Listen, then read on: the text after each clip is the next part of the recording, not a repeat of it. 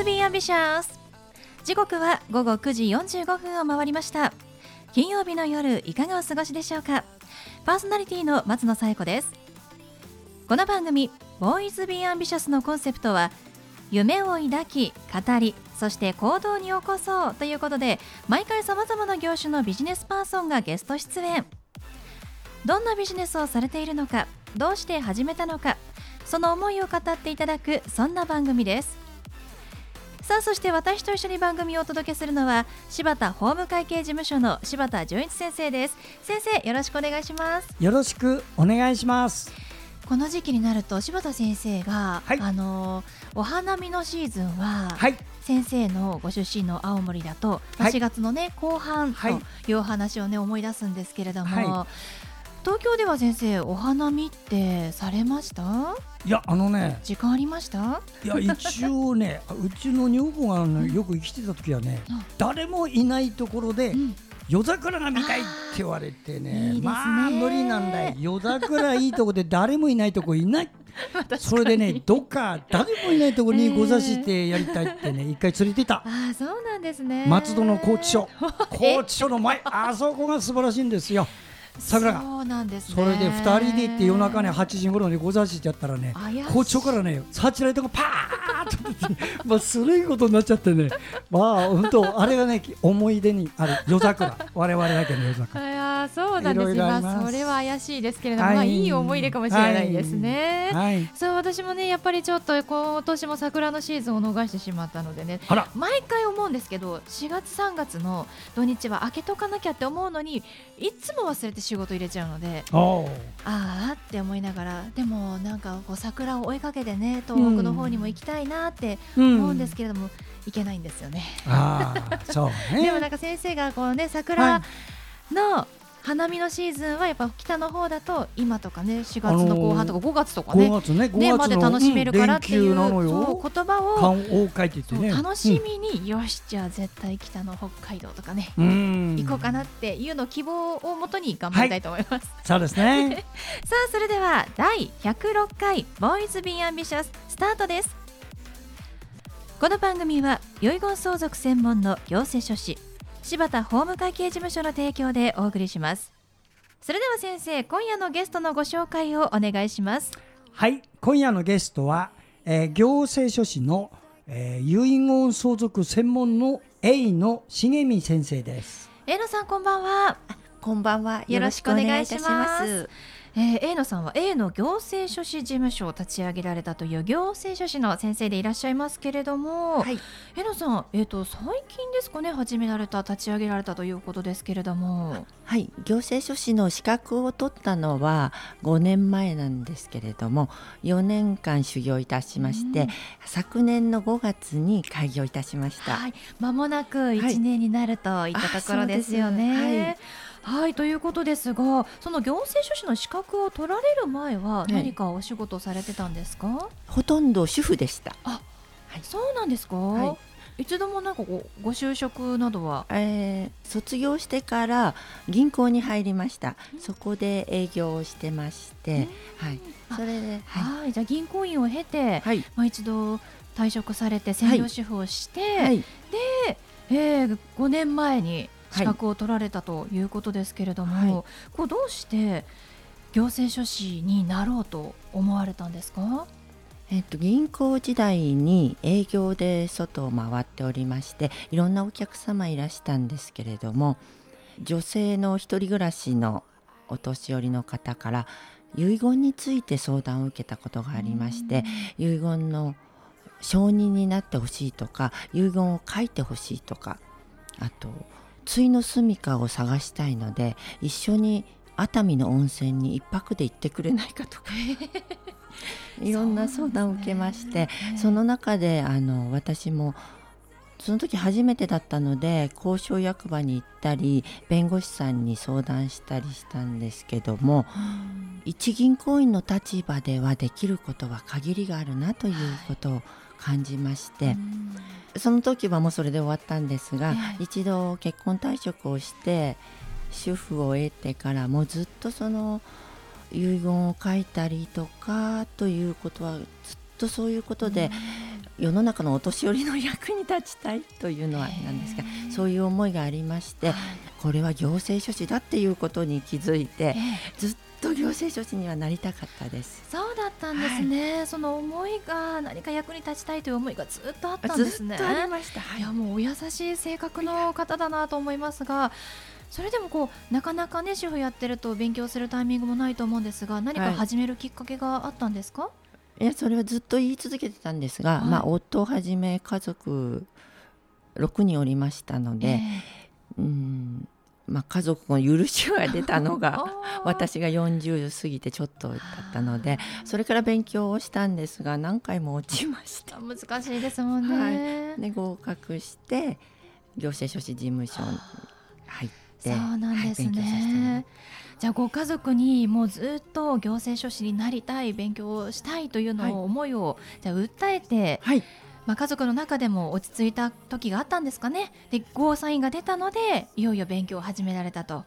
いうことですね、うん、どうでしょう？落ち着いた時ってあるんでしょうか？実は何でもそうですが、はい、周りの環境とか、これがあるからできないとか、できない要因って探したら完璧な時ってないと思うんです、ね、もうややってもいいよって言ったらはいやります。もうそれしかないです。から夜中いつも勉強してます。いや素晴らしいですね柴田先生、えー、そうですね。なるほど。でも強い思いが家族にも届いて、勉強されるまあ、許可というか、なんか許可を得る必要もあるのかなってちょっと思いますけれどもね。いやでも見事ね合格されて、個人事務所も立ち上げられたということですね。実際に行政書士でになって、まあ、自分の事務所立ち上げて仕事をされて今のお気持ちっていうのはいかがですか？もうすぐ1年ですけれども。最初はワクワクしていてそれから仕事がなくて1か月腐っていたことがありまして。はい。もう一体どうするんだという時もありまして、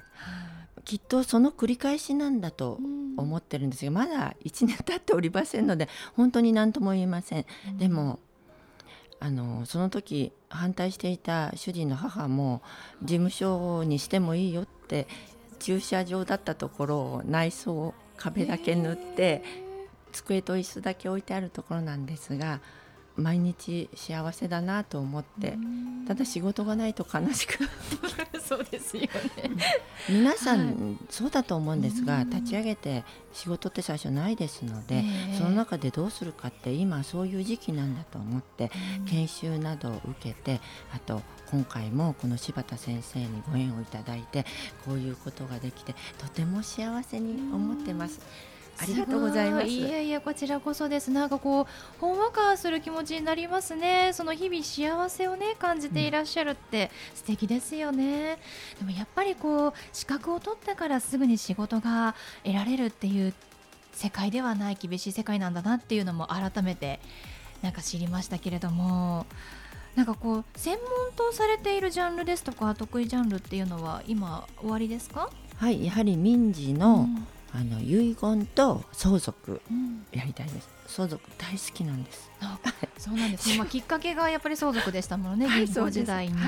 助けになりたいということで、はい、はい、柴田先生もね遺言相続専門ですけれども、相続のね、あの大切さっていうのはね体験した人ならわかるんですよ。つまり一生懸命仕事をして事業をうまくしても親の死でね相続失敗して潰れる会社いっぱいあるんです。つまり自分の努力では何ともしがたいとそれを親の立場でちゃんと継がせる、うん、それのサポート、うん、これ重要ですよ。そうですね、それで江野先生もね資格を取ってから5年間勉強して事務所でいろんな下積みがってこられた謙虚な方なんですよ。普通はね資格取って舞い上がっちゃってね自分で仕事をやれるってことやって取れないって人多いんだけどそうじゃなくて専門の相続の事務所であの磨いてそれでやっと今立ち上げたところから、私なんかもねぜひ応援してね、これからやって活躍してほしいなと思って、えー、でこれからそういう人がますます増えるからね、対象が、そういう人をね本気でやれる人をねどんどんどんどんあの出てもらって力つけてほしいなそういう意味でね、うん、あのお呼びしたんです、うん、本当にでもこれからが楽しみですよね、うん、非常に誠実な先生なんでね、あの営業力のところでちょっとこれからね 勉強しますから。あ中にはね誠実ないけど営業だけうまいやつもいるからね、こうやったらだんだんだん取るんだけど いろいろトラブル引っかかりしていろいろやるんです、そういう意味では大丈夫よ。ね、そうですね、ね、ではそんな A 野さんに最後お聞きしますが、はい。はい、A 野さんの夢は何ですか？私は遺言相続を全力で尽くしてやりたいと思っています。皆様のお役にそれが立てたらいいなと思ってます。でも本当にねその皆さんのね、はい、役に立ちたいっていう気持ちがね伝わってきますよね。その思いがね40年越しと言いますか40、はい、ねなってから資格を取るということですから、はい、ぜひね、えー、遺言相続相談がある方永野さんに相談してみてはいかがでしょうか。板橋にいます永野先生は。そうですね。板橋区でやっておりますので。最後にご連絡先などもね、番組の最後でお伝えしますので、楽しみにしていてください。はいということで本日のゲストは A の行政書士事務所の行政書士 A の茂美さんでした。A のさんありがとうございました。どうもありがとうございました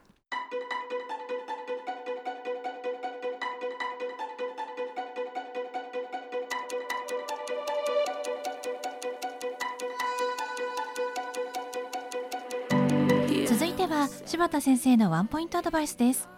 では先生今日はどんなお話をしてくださるんでしょうか？はい。えー、こんばんは。遺言相続専門の行政書士の柴田です。今年でちょうど32年この仕事をしておりますんですがあの遺言相続だけをやってる人間ってちょっと本当少ないですね数は。最初やっててねそのうち辞めるって人は結構多いあのこの職種なんです。それで今日あのご参加いただいたあの A の先生もあの資格を取って5年間実務の勉強なさってそして今やっと1人たちで非常に慎重にある先生です。でこういう慎重さがね必要なんですね。この慎重さがないとですねあの相続結構あのクライアントにご迷惑かける時あります。これどういうことかというとね今日あのここで聞いてるリスナーの方も覚えておいてほしいんですがあの相続でね遺言状をかけるということはどういう人が書けるかというとねこの世の仕組みを知っている人なんですよ。つまり例えば今のあのロシアおかしいとかそんなのはね小学12年でもいますよ。どうすりゃ止められるんだっていうその仕組みを知ってるかどうかなんです。これが重要なんです。つまり平行感覚じゃないんですが現実の社会を動かせる知識があるかないかな。これがある人がすごい遺言書を作ります。ない方はねとんちんかな遺言書を作るんです。そこで言います。例えばねお一人暮らしの方が私は誰にも迷惑かけません。私はもう遺言状を作った。遺言執行には決まっている。また何かあった時に死体の搬送もやる通り死後事務委託も作りました。交渉に役場でね。だから私は誰にも迷惑かけませんと。その人全然この世の仕組み知ってません。はっきり言います。交通事故なんかで死んでね事件に巻き込まれたら死体の搬送は必ず親族なんです。警察は。そんな契約で誰かじゃないのよ。つまり事故か事件かわからないので死んだ場合には全然対応違うの。だからそういうことも詳しくした人間こういう人間と相談して遺言を作ることです。私に相談いただければきちっとやりますよ。はい。柴田先生の相談は電話東京0367801408 6780-1408までお願いします。以上柴田先生のワンポイントアドバイスでした。先生ありがとうございました。ありがとうございました。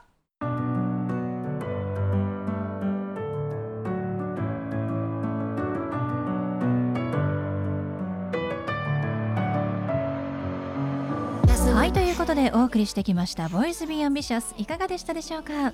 本日のゲストは A の行政書士事務所の行政書士 A の茂美さんでした。A のさんへの相談は A の行政書士事務所 A のひらがなで結構です。こちら検索してホームページをご覧ください。それではまた来週この時間にお会いしましょう。お相手は松野紗子と柴田純一でした。それではさようなら。さようなら。Why do I, baby, why do I? Love the touch but never love the feeling?